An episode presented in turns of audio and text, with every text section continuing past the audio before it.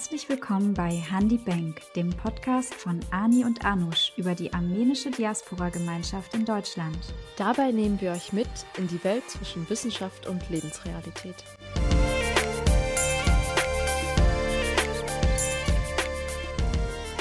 Herzlich willkommen bei Handy Bank. Da sind wir wieder heute mit einem Interview, auf das ich mich ganz besonders freue. Ähm, wir haben schon einmal über Armenien gesprochen. Da hatten wir Armine zu Gast. Und äh, Armine ist in Armenien aufgewachsen und äh, hat uns ein bisschen was über ihr Leben dort erzählt. Heute haben wir Gayane zu Gast oder Gayane. Ähm, die Betonung ist ja immer ganz unterschiedlich bei ihr. Vielleicht kannst du uns gleich ja nochmal erzählen, wie man deinen Namen richtig ausspricht. Aber äh, vorweg, Gayane äh, ist meine Cousine. Ähm, und äh, daher habe ich einen sehr äh, engen Draht zu ihr, kenne sie schon sehr lange und äh, ich wusste schon, dass sie, ja, es ist gar nicht so lange her, ähm, vor ein paar Jahren, glaube ich, das erste Mal nach Armenien gereist ist. Und ähm, ich hatte mich dabei gefragt, so, es gibt ja schon einige äh, ArmenierInnen in der De Diaspora hier in Deutschland, die sehr, sehr spät erst äh, nach Armenien gereist sind oder vielleicht sogar gerade vorhaben, das erste Mal in das Land zu reisen, woher unsere Eltern, unsere Großeltern, äh, unsere Vorfahren kommen. Und ja, da geht man ja immer mit bestimmten Erwartungen rein und ähm, hat bestimmte Begegnungen, ähm, Erfahrungen. Und äh, ja, ich finde es immer sehr spannend, darüber zu erfahren. Ich kann mich nämlich auch noch genau an mein erstes Mal erinnern. Und ich dachte mir, es ist ein schönes Thema für eine Folge bei uns bei Handy Bank. Und kann vielleicht noch ganz, ganz viele Menschen bereichern. Ja, ah, jetzt habe ich genug gelabert. ich würde mich sehr freuen, wenn äh, Gayani zu Wort kommt und vielleicht erstmal ein bisschen was über sich erzählt. Ja, Gayane, wer bist du? Wo bist du geboren? Ähm, wie bist du aufgewachsen? Erzähl uns einfach mal ein bisschen was von dir. Also Ani, das war ja eine super liebe Einführung. So liebe Worte. Vielen lieben Dank. Ähm, ja, genau. Also ich bin Gayane. Die, ähm, also es gibt keine Betonung auf dem E, zumindest nicht ähm, so wie mich Freunde und Familie in Deutschland aussprechen. Ähm, ich bin in Armenien geboren, 1992 und ähm, bin relativ zeitnah nach Deutschland gekommen. Ich war, naja, ein paar Monate alt, da sind wir nach Deutschland gekommen. Ähm, ja, ich war zunächst ähm, in Ostdeutschland, bin dann nach Norddeutschland gezogen und dort bin ich auch aufgewachsen. Eigentlich in einem ganz süßen kleinen ähm, Städtchen namens Bassum. Und ähm, ja, ich würde sagen, da bin ich relativ armenisch aufgewachsen wenn das, wenn man das so pauschalisieren kann. ähm, bedeutet für mich, ähm, ich bin ziemlich in meinem familiären Umkreis geblieben mhm. und habe auch ähm, in meiner Kindheit und in meiner Jugend ähm, sehr viel Berührungspunkte gehabt mit der armenischen Kultur, mit der armenischen Tradition, zumindest so wie sie in meiner Familie gelebt wurde. Und ähm, ja, das war ähm, wie soll ich sagen, ähm, es war eine schöne Zeit, es war aber auch eine sehr turbulente Zeit. Ich bin so mhm. bekannt als der Rebell in meiner Familie. Und ähm, da gliederst du dich in eine sehr lange Reihe, Reihe an. Neben mir und Ani. ja, das glaube ich. ja, von Anis Rebellion weiß ich ja da kann ich mich sehr gut äh, anstellen, ja. Also das passt in eine Reihe. Ja, genau. Also so ähm, vielleicht das zu meiner Jugend. Ich bin dann, als ich ähm, mein Abitur gemacht habe, ich hatte schon immer Fernweh. Und ähm, ich glaube, dass das ähm, Kriterium, eine Universität auszuwählen, war vor allem weit weg. Und so habe ich mich für Kaiserslautern entschieden. Noch nie vorher davon gehört, ähm, aber egal, ab in die Pfalz. Und ja, da habe ich dann integrative Sozialwissenschaften studiert, ähm, habe danach auch, ähm, bin danach auch mal alleine ins Ausland gereist. Also sowas habe ich vorher auch nicht machen können und ähm, habe mich selber während meiner Studiumszeit sehr gut selber kennengelernt und ja, bin jetzt irgendwie in Darmstadt gelandet und bin heute Unternehmensberaterin. Uh. Also ich finde, das hört sich an wie so eine Erfolgsstory, wenn ich das mal so sagen darf. Danke. Gerne. Ist auf jeden Fall eine sehr spannende Reise. Also ja, wir haben ja einige Zeit auch diese Reise zusammen äh, erlebt. Und ähm, ja, ich finde, dass du äh, sehr gut dich ähm, gelöst hast von, ähm, wie soll ich sagen, von ähm, ja, Strukturen, von Erwartungen und dein Leben einfach selbstständig in die Hand genommen hast und ähm, auch so die Erfahrungen, glaube ich, die du im Ausland gemacht hast, waren wahrscheinlich sehr wertvoll und wichtig und äh, ja, also Gayane und ich, wir haben, glaube ich, äh, sehr viel gemeinsam und haben ähm, uns immer gerne ausgetauscht. Äh, ja. Deswegen freue ich mich ja auch so sehr, dass du heute, heute zu Gast bist bei uns. Ich, ich finde das auch richtig interessant, ähm, wie unterschiedliche, also obwohl man an unterschiedlichen Orten und vielleicht auch aufgewachsen ist, äh, in unterschiedlichen Familien, wie ähnlich dann doch trotzdem ähm, die, die Geschichte sein kann oder wie, wie so das Aufwachsen sein kann in der armenischen Community. Ähm, wir hatten ja auch äh, schon mal vorher gesprochen, Gayane, und äh, ich habe das erste Mal mhm. auch vorher mit dir gesprochen und ich muss sagen, ich konnte mich in so viele Sachen so gut hineinversetzen. Äh, das muss ich auch nochmal hier betonen. Ich glaube, es ist einfach spannend zu sehen, ähm, wie viele Berührungspunkte es dann trotzdem noch gibt. Und ich glaube, mhm. dass, dass so diese armenische Identität oder die, das Aufwachsen in der armenischen äh, Kultur einfach auch so einen sehr, sehr großen Einfluss darauf hat. Ähm, deswegen finde ich einfach interessant. Also, das ist so dieser Gedanke nach, oh, ich muss ausbrechen, ich brauche Freiheit. Ähm, den, mhm. den kenne ich mhm. auch nur allzu gut. Mhm. Ja, ich glaube, gerade für die jüngeren Generationen, ähm, also die vielleicht auch, ja, man darf das ja immer nicht so generalisieren, aber äh, zumindest ich habe die Erfahrung gemacht, dass ich sehr in der familiären Sphäre geblieben bin und sehr in meinen Traditionen oder in den armenischen Traditionen.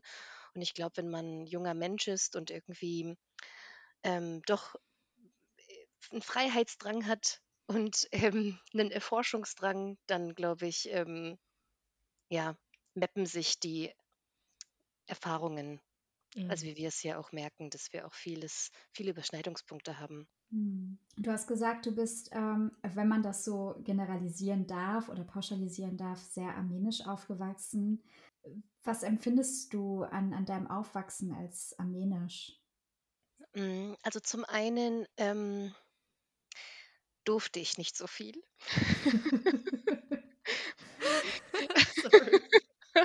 Das ist die beste Beschreibung von armenisch Aufwachsen auf dieser Welt. Ich, ich wusste nicht, wie ich es anders sagen soll, aber ähm, es ist das Erste, was mir in den Kopf kam. Also wenn ich zehn Leute jetzt gerade nicken, wenn sie das hören, äh, irgendwann mal, dann weiß ich auch nicht.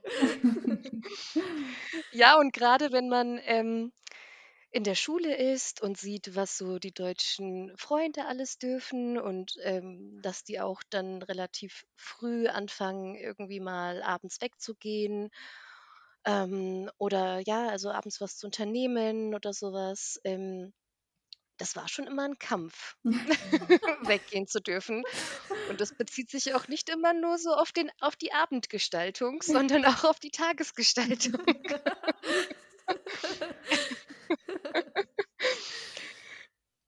oh.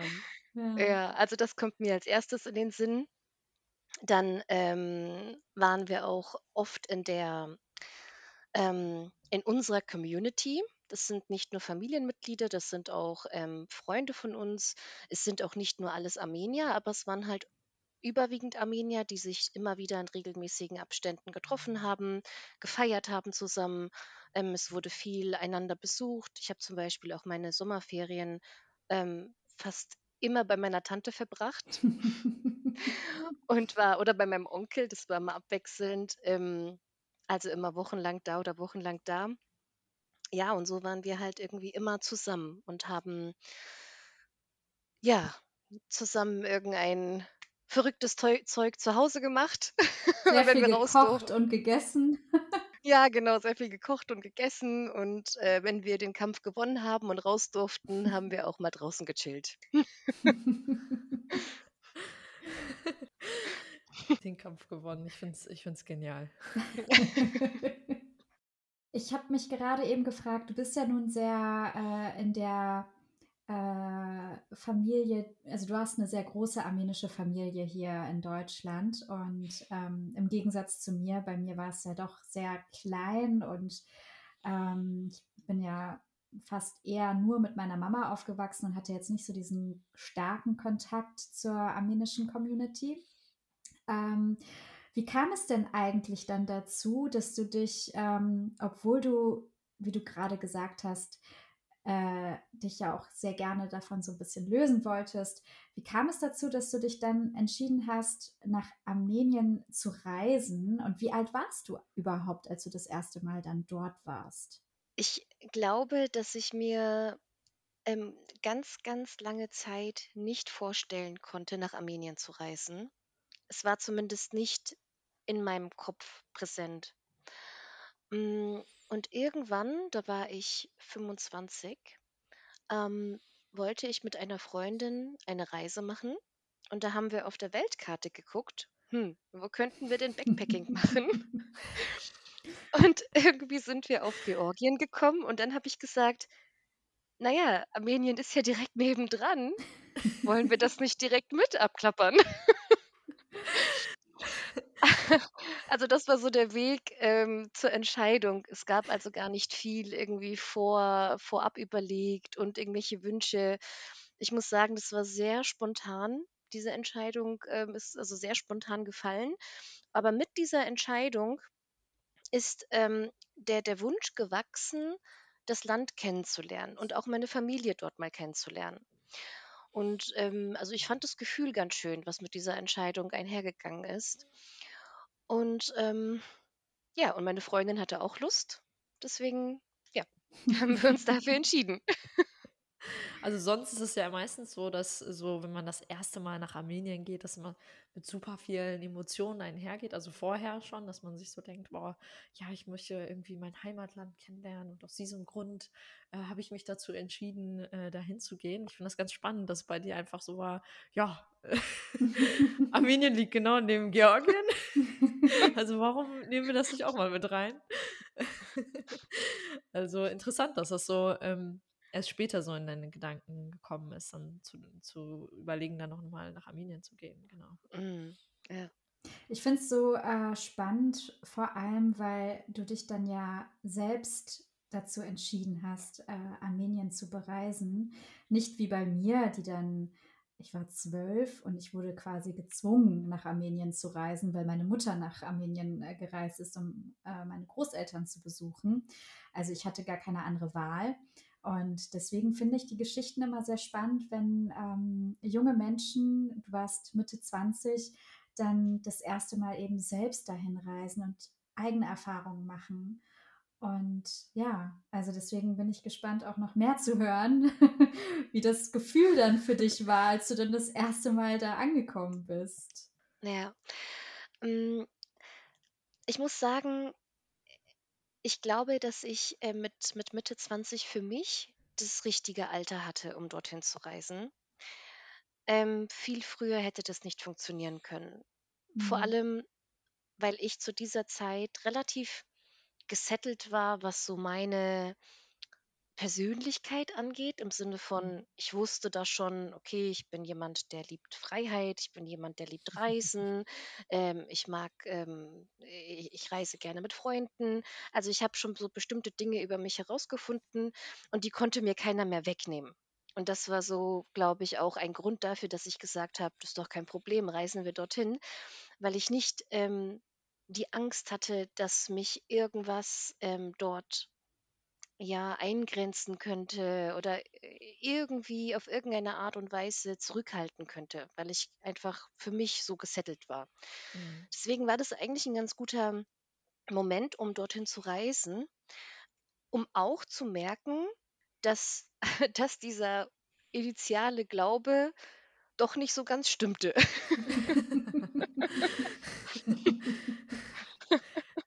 Also, das mit dem Setteln jetzt, also, dass du dich gesettelt fühltest und, äh, für dich Ne, also, wusstest das genau, also, das, ähm das war so.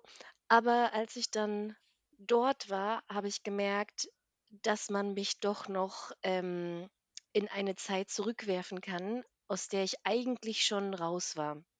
Ja. Also, dass ich quasi, ähm ja, diese Dinge dass ich d um Erlaubnis bitten muss, etwas zu tun, zum Beispiel, ähm, dass ich als Frau mich nicht frei bewegen kann, ähm, dass ich, ja, also, eigentlich immer jemanden neben mir haben muss, der so 'n bisschen Auge auf mich hat. Das waren so Dinge, die kannte ich einfach nicht mehr. Und das war so ungewohnt am Anfang. Also, nicht nur am Anfang, das war die ganze Reise über ungewohnt. Mhm. Ähm, aber das war zum Beispiel etwas, wo ich dann gemerkt habe: „Oh, das, was ich ei eigentlich gedacht habe oder beziehungsweise nicht gedacht habe, weil ich eigentlich so in meinen Gedanken und in meiner Person so gefestigt war, stimmte dann doch nicht so ganz.“ Kannst du kannst du noch mal, äh, kurz schildern, wie das äh, wie das dann war, als du dann tatsächlich mit dem also, seid ihr dann erst mal nach Georgien geflogen und dann, ähm, mit dem Bus dann nach Armenien oder wie war das genau? Und wie war das Gefühl dann, als du dann, ähm, wie Anni vorher auch schon gesagt hatte, als du dann da wirklich angekommen bist und das Land das 1. Mal gesehen hast? Was ist dir da so als 1. aufgefallen? Genau, wir waren zuerst in, ähm, Georgien. Und, ähm und da habe ich schon gemerkt, umso südlicher wir gereist sind, desto mehr Armenier habe ich getroffen. Zufällig auf der Straße mal. Ähm, zum Beispiel weiß ich noch, da waren wir in Kutaisi und sind grade angekommen mit unseren dicken Rucksäcken. Und da kam 'ne Frau auf uns zu und sagte, ähm, äh, also, so im gebrochenen Englisch, ob wir 'ne Übernachtung irgendwo brauchen, also, ob wir 'n Guesthouse brauchen. Und, ähm, ja, wir haben uns um nichts gekümmert, also, haben wir gesagt: „Oh ja, ja, ja, wir kommen mit.“ Und, ähm und irgendwann hat sie gefragt, woher wir kommen und so. Und dann habe ich sie auch gefragt, woher sie kommt. Und dann hat sie gesagt, sie ist Armenierin. Und ich habe mich in dem Moment so gefreut, einen Armenier zu treffen oder eine Armenierin zu treffen, weil ich das überhaupt nicht kannte, dass man irgendwo auf Reise ist und auf einmal sagt jemand: „Ja, ich bin Armenier.“ Und als ich dann angefangen habe, Armenisch mit ihr zu sprechen, hat sie sich auch total gefreut. Und das war ach, das war 'ne total schöne Erfahrung, weil sie die die Familie war so gastfreundlich und der Ehemann ist Taxifahrer gewesen und der hat uns dann sogar 'n Tag lang, ähm, alle Sehenswürdigkeiten in der Umgebung gezeigt.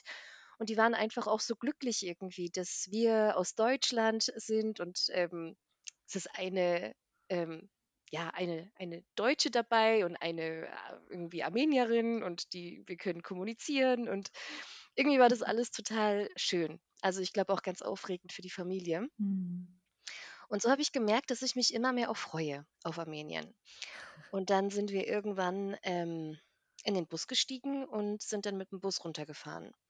Und ich habe gemerkt, dass jedes Mal, wenn wir näher rankommen, ich also, meine Vorfreude auch gestiegen ist. Als wir dann zum Beispiel an der Grenze waren, ähm, haben auf einmal alle Armenisch gesprochen und das war also, es war total aufregend für mich.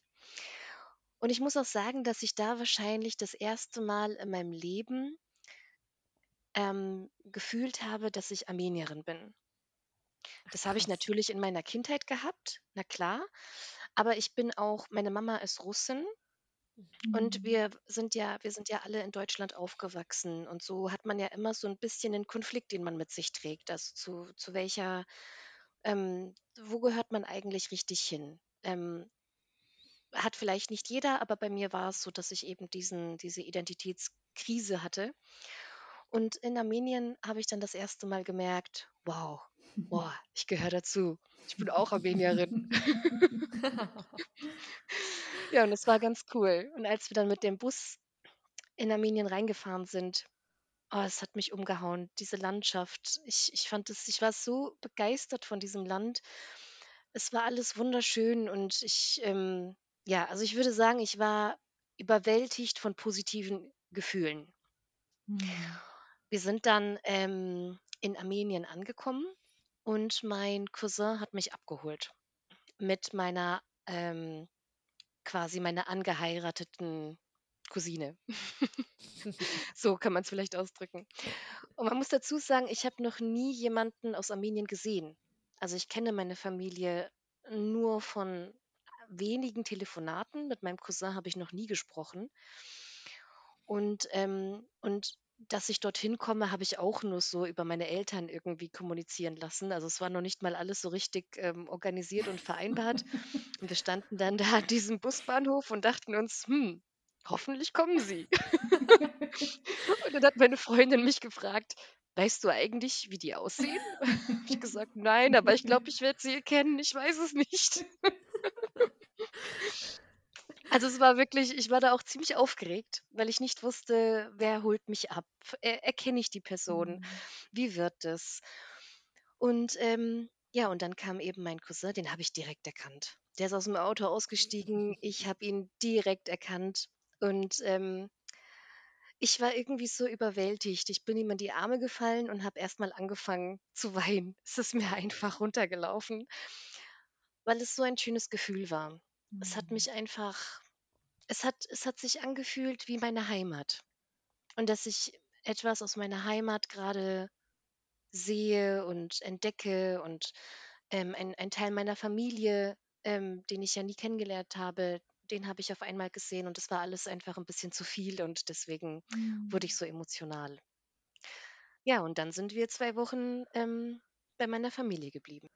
Boah, also ich ich bin grad emotional geworden, wo du das jetzt grade erzählt hast. Ähm, ja, dass du dann tatsächlich direkt diese ähm, diese Verbundenheit eigentlich gefühlt hast, wo du deinen Cousin gesehen hast. Ähm, das ist das sind so Emotionen, äh, ich glaube, die versteht man, wenn man so mal das 1. Mal irgendwie nach Armenien gereist ist, vor allen Dingen, wenn man älter war, wo man das wirklich bewusst mitgekriegt hat. Ähm, das war bei mir auch der Fall und da da diese Emotionen, die dann in einem hochkommen, irgendwie, das ist einfach schwer in Worte zu fassen, aber ich finde, das hast du sehr, sehr schön gesagt, wenn ich das mal sagen darf. Ja, das war, ähm, sehr überwältigend. Ich glaube, dieses Gefühl kennen, ähm, ganz viele, die mit unterschiedlichen, äh, Kulturen und damit auch, ich sage mal, mehreren Identitäten in sich aufwachsen und dann mal die eine Identität nicht, äh, rauskommen kann, weil die Umgebung das nicht zulässt. Und dann ist man plötzlich in einer Umgebung, wo man so anders wahrgenommen wird und sich plötzlich als Teil, ähm, dieser dieser Umgebung auch wahrnimmt und eine Heimat irgendwie oder ein ein Land, äh, mit dem man sich dann auch identifizieren kann, mit den Menschen und ja, plötzlich diese Identität, ähm, ausleben darf. Das we weckt, glaube ich, ganz viele tiefe, verborgene Emotionen, die dann plötzlich rauskommen. Also, ich war auch grade total, ähm, berührt von deiner Erzählung. Ähm, und, äh, wie wie war dann die Zeit für dich? Also, als du dann, ähm, zu deiner Familie gereist bist, du meintest jetzt, du bist 2 Wochen dort gewesen mit deiner Freundin zusammen. Ähm, wie war das Gefühl, in bei jemandem zu bleiben, den man ja eigentlich theoretisch ja noch gar nicht kannte vorher und, ähm, ja, wie haben die Leute da auf dich reagiert? Hm, die Zeit war, ähm, durchwachsen. Ähm, es war sehr schön. Also, wir wurden sehr, sehr herzlich aufgenommen, sehr gastfreundlich und es hat sich auch von der ersten Sekunde an ähm, wie Familie angefühlt. Es gab in, in keiner, keiner Sekunde, kein, in keinem Moment das Gefühl, dass wir unwillkommen sind oder dass wir Fremde sind. Auch meine Freundin wurde mit offenen Armen aufgenommen und sie hat dann auch immer wieder mal ein bisschen was auf Armenisch gesagt und das fanden immer alle ganz toll und ähm, ja, meine Familie war begeistert von ihr. Also sie, sie haben sie geliebt. Und ähm, dieses Gefühl war wunderschön. Also dieses, dieses so aufgenommen zu werden und sich so gut zu verstehen. Und wir hatten wirklich schöne Abende, wo der Tisch reichlich gedeckt war mit so vielem leckerem Essen. Und wir haben ähm, ja dann ein bisschen Wodka getrunken und angestoßen und getanzt. Also es war einfach, es war richtig, richtig schön. Aber wie schon gesagt, die Zeit war auch durchwachsen. Ähm, weil wir auch gemerkt haben, dass, ähm, ja, dass wir schon auch sehr unterschiedlich sind, selbst wenn wir ja auch ähm, das wollten. Wir wollten ja auch dort mit denen zusammen sein und ähm, haben sehr viel angenommen. Aber wir hätten uns auch gefreut, wenn wir ein bisschen mehr Freiraum gehabt hätten.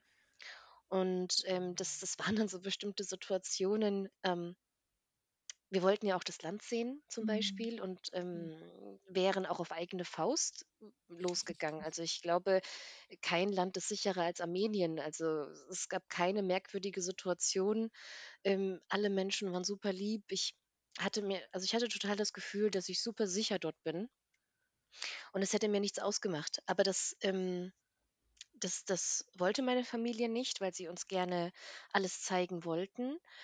Ähm, aber wir haben das nicht so richtig mit diesem Time-Management hinbekommen. Wir haben dann zum Beispiel gesagt, ähm, also wir würden gerne an den Sevan oder so. Oder wir würden gerne an die Kirche so und so. Und dann ähm, haben wir vereinbart, dass wir am nächsten Tag morgens äh, losfahren. Naja, meine Freundin und ich sind dann morgens um acht, also hat der Wecker geklingelt, wir haben uns fertig gemacht, saßen dann mit gepackten Rucksäcken unten und das die ganze, ganz, ganze Haus war noch dunkel. Kein Mensch war wach. und wir saßen dann da und haben uns angeguckt und gesagt, hm, ob die gleich aufstehen? ist vielleicht, ist dein Cousin vielleicht schon weg? Hm, ich glaube nicht. wir saßen da und haben ewig gewartet, bis dann so langsam das Haus zum Leben erweckt ist. Und dann wurde natürlich erstmal gefrühstückt, dann wurde das Frühstück abgeräumt, dann gab es Kaffee, dann wurde alles abgeräumt. Und bis wir dann tatsächlich so weit waren, dass wir losfahren, war es schon 16 Uhr. Und das war, das war für uns, also ja, wir haben natürlich verstanden, ne, es läuft hier alles ein bisschen anders.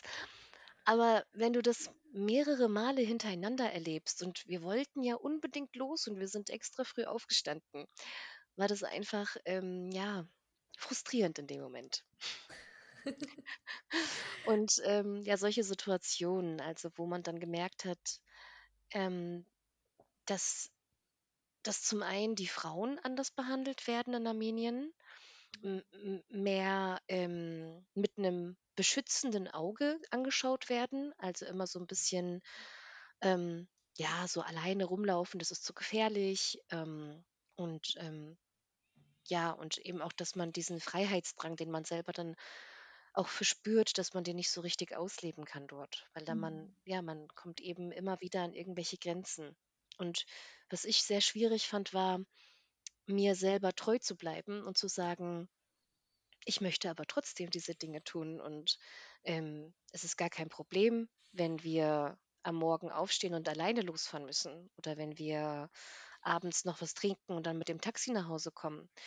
Und das fiel mir sehr, sehr schwer. Also mir selber treu zu bleiben und ähm, es hinzubekommen, dass ich ja beide Welten kombiniere. Mhm. Ja.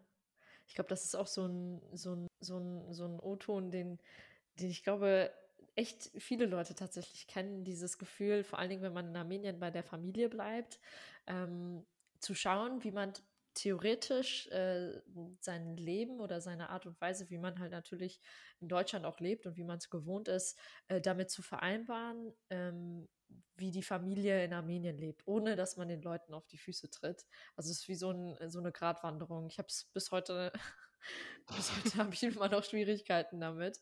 Deswegen kann ich das absolut verstehen. Und mhm. ähm, da fände ich das tatsächlich auch interessant, wie, wie du denkst ähm, oder ob sich denn die Art und Weise, wie du die armenische Kultur oder wie deine Familie in Deutschland die armenische Kultur auslebt, ähm, zu der unterschieden hat, wie die in Armenien ausgelebt wurde von deiner Familie dort. Darf ich noch mal ganz kurz reingrätschen?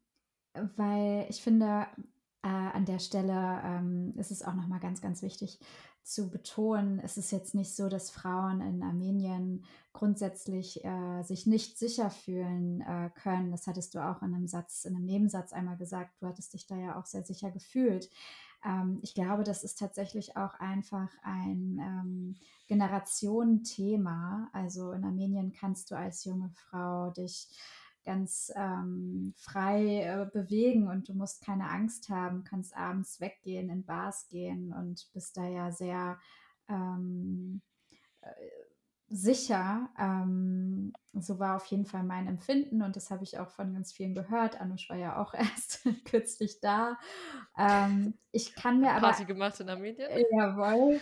Ich kann mir aber vorstellen, das ist halt auch einfach ein, ein Familiengeneration-Thema, dass man, gerade wenn man lange nicht dort war, oder die Familie einen noch nicht kennt, dass man dann natürlich auch, ähm, dass die Familie einen, solange es geht und so lang, also so, so gut es geht, bei sich halten möchte und am liebsten alles mit der Person machen möchte und die Person gar nicht äh, alleine unterwegs lassen möchte. Also das kann man ja auch noch in dem Zusammenhang vielleicht noch mit sehen, dass das äh, ein Thema sein könnte, was auch nicht nur in Armenien der Fall ist, sondern tatsächlich auch in äh, anderen Familien, in anderen Ländern. Ähm, ja, äh, auftreten kann, dass es einfach dieses Problem ist, wenn wir lange uns nicht gesehen haben, wenn so viel Abstand zwischen Familien äh, entstanden ist, dass dann diese Konflikte auftreten können. Also, ähm, was ich dazu noch sagen wollte, ist, dass ich glaube, dass es auch, und dass es, ähm, glaube ich, auch sehr viele unterschiedliche Gründe dafür gibt, dass es äh, tatsächlich so ist. Ich glaube, ein Grund äh, unter anderem ist auch, was ich jetzt aus meiner persönlichen Familie mitgekriegt habe oder was für ein Gefühl ich eigentlich auch da habe, ähm, dass sich die Familie verantwortlich fühlt. Also, wenn man mhm. dann zum Beispiel dahin reist nach Armenien, ähm, dann fühlen sich die Leute, die dich dort vielleicht jetzt persönlich noch nicht kennen, aber die kennen meistens deine Eltern, ähm, fühlen sich einfach in dieser Position versetzt, dass sie so ein Gefühl von Verantwortung haben, dass sie äh, auf, auf einen aufpassen müssen, äh, damit einem nichts passiert, weil das einfach äh, so, ein Respekt, äh, so eine Respektsache ist gegenüber den Eltern, natürlich auch oder den Freunden oder ähm, wie man auch sonst äh, mit denen dann ver verwandt oder äh, ja, bekannt ist, ähm, mhm. ähm, dass das wie so ein Verantwortungsgefühl ist und aus diesem Grund dann vielleicht auch so ein bisschen dieses Gefühl entsteht, ähm, ich muss jetzt dafür sorgen, dass äh, alle Gefahren ganz weit äh, weg von einem bleiben. Mhm. Genau. Ja. Ich glaube aber auch, ähm, auch ähm, ja, nicht generalisiert. Also da mhm. gibt es auch ganz viele Familien, die anders sind ähm, oder Menschen, die anders äh, sind und denken. Ähm, aber ich denke, dass das nicht nur im familiären Kontext auftreten muss. Mhm. Also ich hatte schon den Eindruck, dass das auch ähm, ja auf jeden Fall ein Generationsding ist. Also ich glaube, dass die jungen Leute da generell anders denken. Mhm. Viele junge mhm. Leute, die äh, einen ganz anderen Blick haben auf, ähm, auf Gender und auf ähm, vielleicht auch ja die Rolle der Frau. Und mein Eindruck ist schon, dass ähm, gerade in den ja, älteren Generationen das Bild da ist, ähm, gerne zu beschützen. Und ja, mhm. wie du da sagst, Anusch, vielleicht auch die Verantwortung zu übernehmen.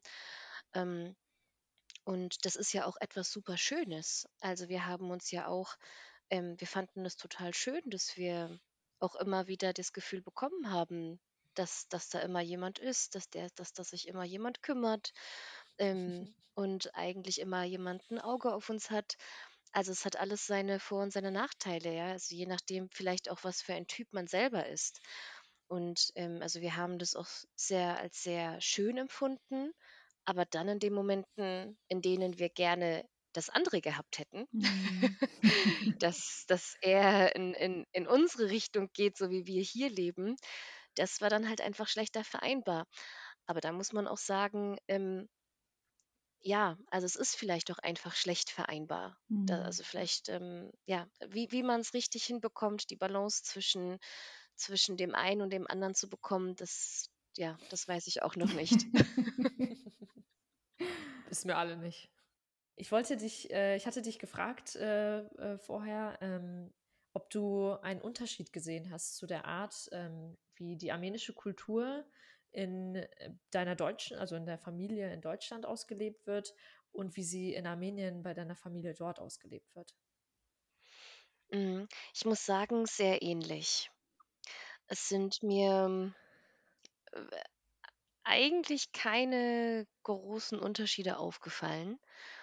Ähm, ich fand halt, ähm, dass, ja, also gerade diese Dinge wie Gastfreundschaft und das Herzliche und das auch das ähm, Genießen von Gesellschaft, ähm, Freude haben an, an dem Essen, an dem Teilen. Also so ganz viele Dinge, die ich auch in meiner Familie oder aus meiner Familie kenne. Ähm, man muss natürlich dazu sagen, ich habe hauptsächlich meine Familie dort besucht. Ich habe da jetzt nicht so viele andere ähm, Armenier kennengelernt, dass ich das jetzt noch mal so ein bisschen ähm, vergleichen könnte mit anderen armenischen Familien. Aber so die, die ich kennengelernt habe, ich hatte schon das Gefühl, dass das zur armenischen Kul- Kultur gehört. Also die, die Dinge, die ich aufgezählt habe, weil das einfach so oft ja auch wie aus der, ähm, von der Frau, die ich in ähm, Kutaisi kennengelernt habe und ähm, die uns so nett aufgenommen haben, ähm, die eben auch diese Eigenschaften hatten oder diese Dinge mitgebracht haben. Deswegen hatte ich schon das Gefühl, dass so diese, diese ja, tollen Eigenschaften generell in der armenischen Kultur verankert sind, was mich sehr freut. Das ist, ist total toll. Mhm. Ja, die Gastfreundschaft ist wirklich, also es ist immer so schön, wenn man äh, nach Armenien kommt und man wird jedes Mal so herzlich empfangen und es steht immer irgendwas auf dem Tisch. Oder die äh, Nachbars äh, von, von unserer Nachbarin, die Tür ist immer auf und meine Oma und ihre Nachbarin, die sitzen dann immer im Treppenhaus und quatschen und haben da ihre Sonnenblumenkerne und äh, oder essen Kuchen und trinken Kaffee einfach im Treppenhaus. Ja. Normal occurrence in Armenien. man kann immer, man kann immer vorbeikommen und klingeln. Es ist immer irgendjemand da und macht dir die Tür auf. Und ja, es gibt immer, irgendwo gibt es immer einen Kaffee zu trinken. Es ist, ja, es ist schön. Ich, ich glaube tatsächlich, dass egal an welcher Tür du äh, klopfen solltest, auch wenn das komplett wildfremde Leute sind, dass sie dich trotzdem auf einen Kaffee einladen würden. Weil diese, so dieses Kaffee trinken hat in Armenien einfach so ein, ähm, so dieses, so dieses äh, soziale, so einen sozialen Stellenwert, ähm, wo die Leute praktisch dieses Kaffee trinken dazu nutzen, um erstmal auch irgendwie so den neuesten Klatsch und Tratsch auszutauschen natürlich, aber auch um, um Leute kennenzulernen. Also wenn man irgendwie Leute hat, die man noch nicht kennt, dann, dann ist so das Kaffeetrinken die eine Möglichkeit dann zu gucken, ah, wo kommst du denn her, was machst du so? Und die sind auch wirklich komplett ähm, erschüttert, wenn, wenn du zum Beispiel sagst, ich möchte gerade keinen Kaffee trinken oder äh, ich, ich hätte gern nur Wasser oder sowas, dann sind sie immer so, ja, aber wieso willst du denn keinen Kaffee? Und das ist doch, äh, Kaffee ist doch schon gut und schmeckt so gut. Deswegen, das war so meine Erfahrung, die ich auch in Armenien gemacht habe, dass das so wirklich so einen sozialen Stellenwert hat. Mhm, ja.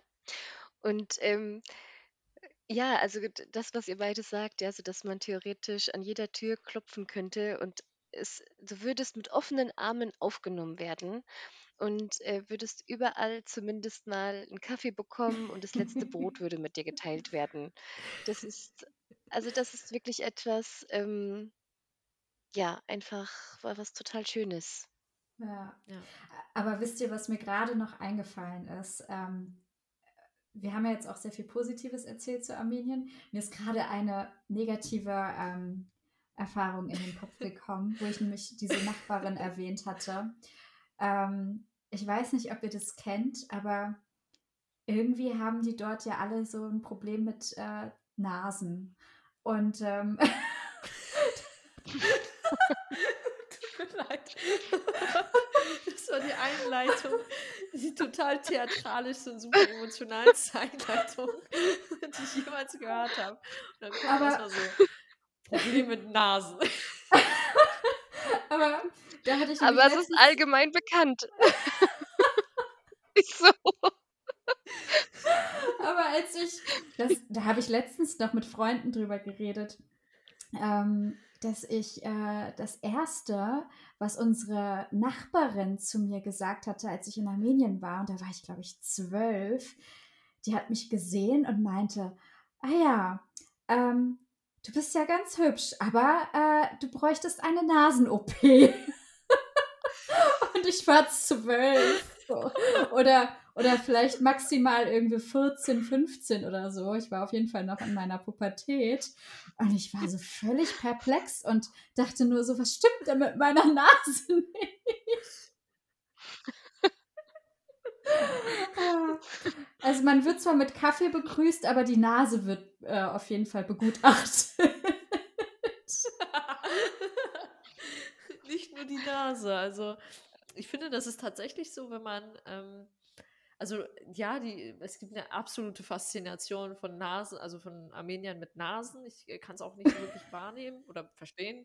Ich, als ich das erste Mal in Jerewan war, tatsächlich das erste, was mir dort wirklich, wirklich das erste, was mir aufgefallen ist, in, in Jerewan tatsächlich, ähm, war das teilweise Freundinnen, die dann irgendwie so zusammen irgendwo rumgelaufen sind, hatten dann auf einmal alle die so ein Pflaster auf ihrer Nase, was bedeutete, dass sie eine Nasen-OP hinter sich hatten. Und ich dachte mir immer so, hey, ist das wie so ein Freundschaftsding? Also kommt man dann zu der Freundin und sagt, hey, hast du Bock auf eine Nasen-OP? Und dann geht man rein.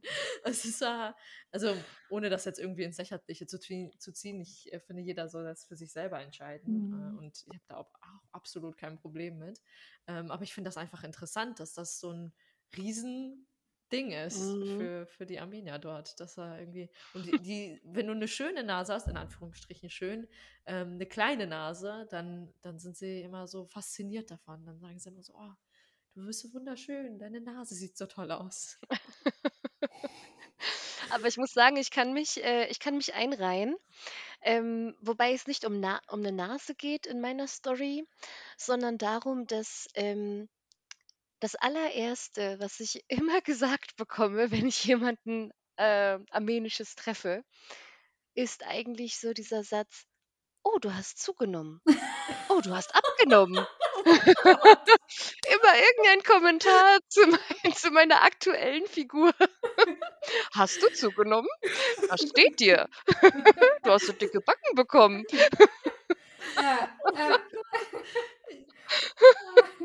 bei mir heißt es immer, oh, du bist äh, zu dünn, du musst mal wieder ein bisschen zunehmen. Ja, also wenn ich ein Buch schreiben könnte, dann würde das Buch definitiv ungefähr 900 Seiten haben, wo genau das drin steht. Nämlich, dass irgendwelche Leute das ständig kommentieren müssen, ähm, wie dünn ich bin. Also, ich, wenn ich jetzt einen Euro kriegen würde für jedes Mal, wo ich den Satz gehört habe. Und ich finde das auch bemerkenswert, mit was für einer Leichtigkeit und Selbstverständlichkeit eigentlich ähm, meistens das in den armenischen Kreisen so ist, dass dann Leute aufeinander zugehen und sagen, du bist echt fett geworden. Und genau in dem Wortlaut. Und ich war so schockiert jedes Mal, weil ich mir so dachte, oh mein Gott, der andere, die andere Person, das muss ja richtig verletzend sein für Oh die. Gott, Aber die Leute nur so, ja. Ja, hab viel gegessen, ne, waren viele Chorowats, die ich dann irgendwie mir da reingehauen habe. Und ich denke immer so, hey, ist das irgendwie normal? so, dass sind sich so gegenseitig beleidigt. Aber, aber Anush äh, und Gayane, genau das, ne? Ich habe gerade äh, so an unsere Familie gedacht. Meine Tante, also äh, unsere Tante Gayane, hat das auch ständig zu meiner Mutter gesagt, ne? Oh, du hast ja auch schon wieder zugenommen. Jetzt kommt so ein bisschen Family Stories. Ja, Ja, genau. sind die besten, ohne Spaß. Und jeder, Ja. jeder kennt es. Also wenn du an einem Tisch sitzt mit irgendwie zehn äh, Leuten aus Armenien, irgendwie, die die in Deutschland aufgewachsen sind, du, du kanntest jede Story raushauen und irgendeiner an diesem Tisch wird sagen, ja, das ist mir auch passiert. Das ist einfach unglaublich. Ja, ich glaube, man darf da gar nicht so, ähm, eigentlich beleidigt sein. Man darf das gar nicht so persönlich nehmen, obwohl ich finde, so 'n Satz schon ziemlich persönlich ist, Mhm. aber, ähm, wahrscheinlich darf man das so gar nicht auffassen. Aber ich muss auch sagen, dass also grade diese diese Kommentare über das Äußere haben mich auch schon, ähm, oft mitgenommen. Auch Mhm. wenn sie nicht wenn sie mich nicht treffen sollten und wenn sie vielleicht einfach nur eine eine Feststellung waren, habe ich das doch als Jugendliche nicht so wahrnehmen können und habe das schon ziemlich persönlich genommen und habe dann auch oft darüber gegrübelt und, ähm, wenn wenn es dann mal hieß, dass ich, ähm, irgendwie zugenommen habe, dann habe ich darüber nachgedacht, wie ich das abnehmen kann. Mhm. Und ja, also es es es war als Jugendliche nicht so einfach, mit diesen Kommentaren umzugehen, muss ich sagen. Mhm. Ne, das, Ich äh, glaube, kann das ich das ist auch sehr prägend und vor allem, äh, nimmt das ja ganz schön viel weg vom Selbstwert. Also, immer wieder gehört äh, gesagt zu bekommen, dass du entweder zu dick, zu dünn bist oder, ähm, wenn dein dein Körper sich immer wieder in den Vordergrund äh, ja, wenn der sich immer wieder im Vordergrund stellt, äh, weil du en irgendwie zu abgenommen hast oder was auch immer, die Nase zu groß ist oder die Augen zu klein oder was was auch immer, ähm, dann hat man ja immer das Gefühl so: „Hm, irgendwas stimmt nicht mit mir.“ Und das das ist natürlich im. Aufwachsen, in der Pubertät, wenn du dich mit deiner eigenen Identität beschäftigst und sowieso noch unsicher bist, äh, schwierig. Also, ich hatte da ja auch meine krassen Probleme mit äh, mit diesen Kommentaren Mhm. und habe mich ja auch dadurch immer sehr nur vom Äußeren, ähm ähm, ja, äh, identifiziert und, ähm, dachte immer: „Ja, ich bin gut genug, wenn ich gut aussehe und dünn und schlank bin und, äh, top gestylt.“ Mhm. Und Mit dann mit der und dann coolen Frise, die deine Oma hat. Die Ani die O die Ani von der Oma. Die Oma von der Ani, die Meine die Oma, immer, ist ne, geil. also Sorry.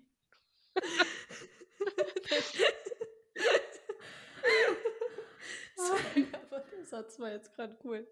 Ähm, ja, also ich finde die die also ich habe ja deine Oma mal kennenlernen dürfen und, ähm, ihre Frisur ist mir direkt einfach ei aufgefallen, vor allen Dingen, weil Ani mich auch schon in Anführungsstrichen vorgewarnt hatte. Also, sie hatte mir das schon erzählt, dass sie immer, ähm, ja, so viel Wert darauf liegt äh, legt, dass das dass die Frisur einfach sitzt und das finde ich ganz, ganz spannend, wie das dann halt auch bei der älteren Generation so ist. Also, die Leute sind ja auch echt immer irgendwie schick angezogen oder meistens Mhm. tatsächlich, wenn sie rausgehen. Das ist so 'n so 'n Anlass, äh, um sich gut anzuziehen.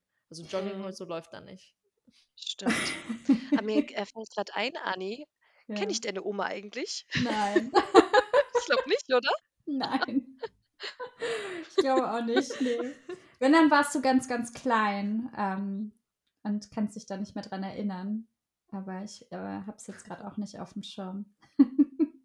Mhm. Wo wo wir grad bei besondere Geschichten sind, ähm, darf ich dich auch noch mal fragen, äh, gerne, ähm, ob es eine Geschichte gibt, äh, aus deiner Zeit in Armenien, ähm, die dir besonders in Erinnerung geblieben ist, weil sie so besonders lustig war oder weil sie so besonders, äh, besonders war oder, ähm, warum auch immer sie dir in Erinnerung geblieben ist. Äh, irgendeine Story, die du uns erzählen kannst, äh, aus deiner Zeit in Armenien, ähm, die die du an die du bis heute noch denken musst. Ja. Es gibt 'n paar Storys, an die ich noch denken muss. Ähm, aber vielleicht eine, die ich eigentlich auch ganz witzig finde. Ähm, als ich von Armenien aus zurück nach Georgien gefahren bin mit dem Bus ähm, war ich alleine unterwegs und, ähm wir haben irgendwo 'n Stopp gemacht. Ich, äh, kann euch nicht sagen, wo genau, aber es gab 'n kleinen Stopp und da, ähm, bin ich dann in den Supermarkt rein und ich war alleine unterwegs. Also, ich habe echt so gedacht: „Hey, ne, ich bin hier Armenierin, ich bin hier allein unterwegs und ich bin eine von von allen so. Ich bin eine wie jeder andere hier.“ Ich habe mich irgendwie total gut gefühlt und bin in diesen Supermarkt rein und habe mir dann so 'n paar Sachen ausgesucht, bin an die Kasse gegangen und als ich dann dran war, hat die Kassiererin mich einfach auf Englisch angesprochen. Ich habe noch kein Wort gesagt. Und sie hat mich auf Englisch angesprochen. Eiskalte Abfuhr. Und dieses ganze Gefühl, so, oh ja, ich gehöre hier voll dazu und ich spreche gleich Armenisch, wie cool.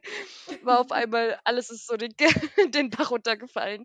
Ähm, ja, da war ich echt so ein bisschen ähm, frustriert, weil ich Mhm. gemerkt habe, irgendwie gehöre ich wohl doch nicht so dazu. Man sieht mir irgendwie an, dass ich von woanders bin.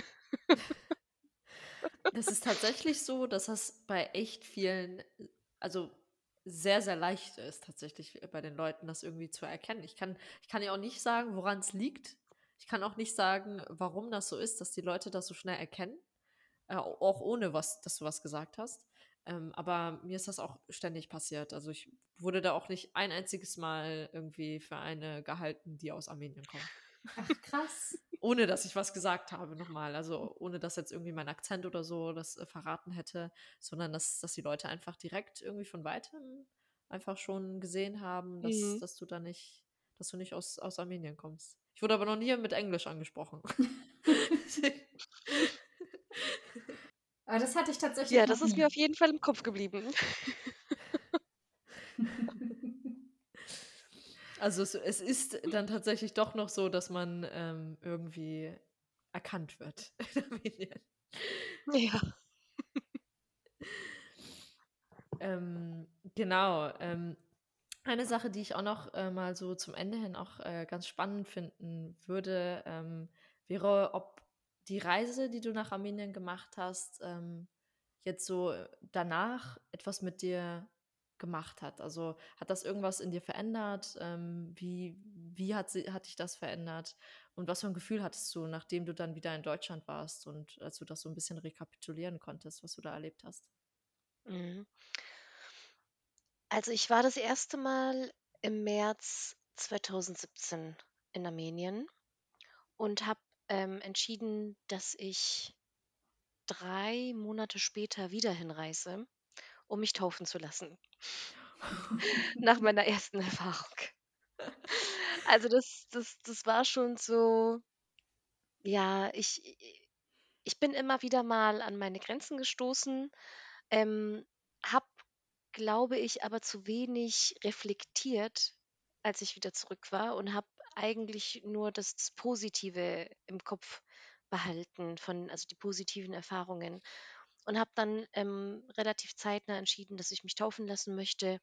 Und das hat auch tatsächlich eine Welle ausgelöst. Also es sind sehr viele aus meiner Familie dann mitgereist. Es ist nochmal eine andere Freundin mitgekommen. Und ähm, die Reise war ganz anders. Also die Reise war, da sind sehr viele Dinge, die auch in der ersten Reise schon aufgekommen sind, sind in der zweiten Reise noch deutlicher zum Vorschein gekommen. Also eben diese Welten, die aneinander prallen und auch die Freundin, die dabei war. Äh, man muss dazu sagen, dadurch, dass ich getauft wurde und man darf ja auch eine gewisse Zeit danach ähm, ja bestimmte Dinge nicht tun und so, weil man dann ja ja getauft wurde. Und ähm, für die Freundin war das auch ganz, ganz schwierig, weil sie ähm, so gerne was vom Land gesehen hätte und noch weniger die Möglichkeit dazu hatte als ähm, ich im März, als ich nur mit der Freundin da war. Und dadurch war das natürlich nochmal noch schwieriger für mich, also die, die, die Welten zu kombinieren, weil ich eben die Freundin dabei hatte, die auch zu Recht was sehen wollte, auf der anderen Seite die Familie dabei hatte, die äh, den Fokus auf Taufe hatten und auf irgendwie Zusammensein dort. Und ähm, ich habe für mich mitgenommen, als ich zurückgekommen bin, dass ich, ähm, dass ich das nochmal reflektieren muss, wie ich eigentlich zu den unterschiedlichen Welten stehe, wo ich mich sehe und wie ich das, wo ich mich sehe, wie ich das verteidige. Ja, also im Prinzip, dass ich eben über das nachdenken musste, was, ähm, was dort auf mich zugekommen ist, womit ich nicht so gut zurechtkam. Und das habe ich dann in der Zeit nach Armenien für mich ähm, verarbeitet und auch alles reflektiert. Und so bin so auch immer Stück für Stück mehr zu dem gekommen, ähm, womit ich mich wohlfühle und was ich ja, was ich gut finde, welche Welt ich oder ja, welche Überschneidung ich verteidigen möchte aus Armenisch und Deutsch.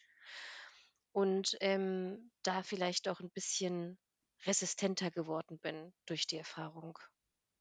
Hm. Ja, ich kann mir vorstellen, es sehr stärkt am Ende. Also man geht da ja durch eine ähm, krasse Erfahrung durch, aber kann danach auch natürlich sehr viel über sich hinauswachsen, mehr über sich lernen und ähm, ja, ist danach auch sehr viel gefestigter in der eigenen Identität.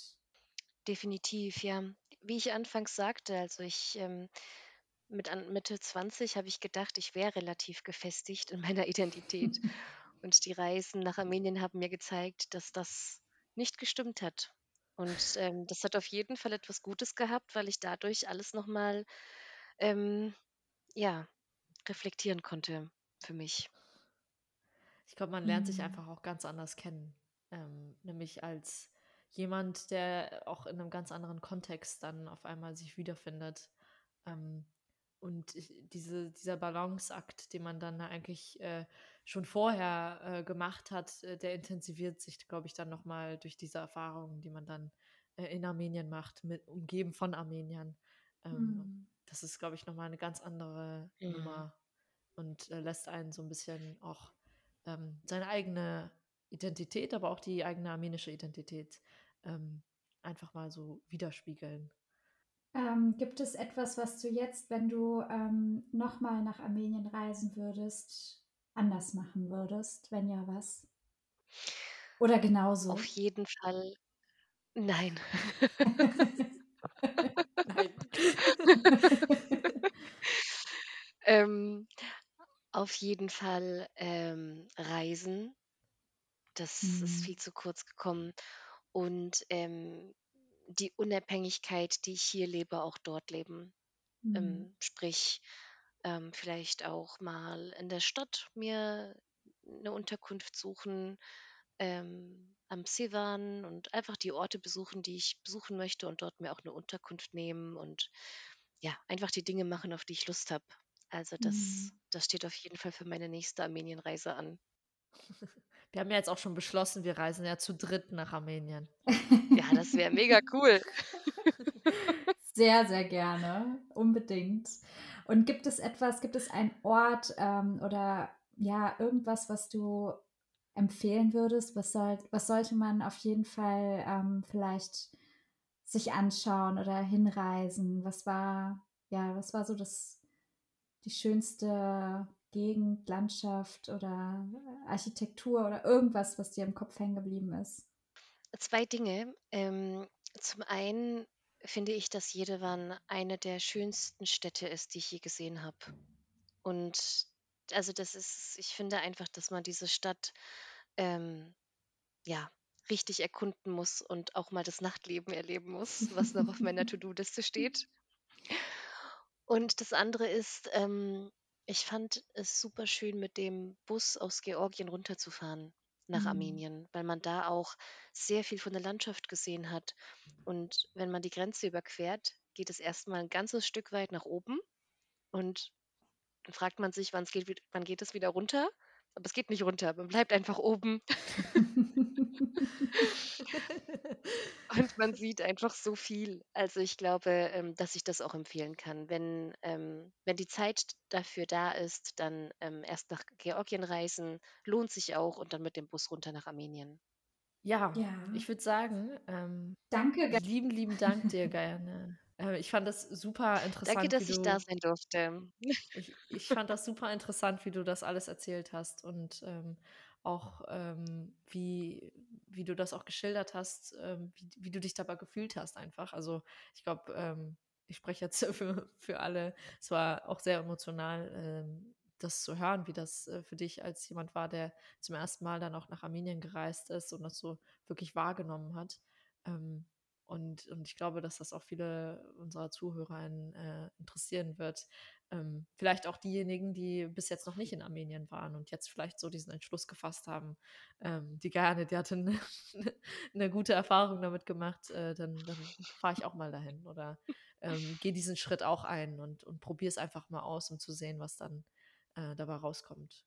Ja, und, ähm, also wenn da wenn wenn da jemand zuhört, der sich, ähm, vielleicht noch nicht traut oder, ähm, vielleicht noch Bedenken hat, also ich glaube, dass sich eine Reise auf jeden Fall lohnt.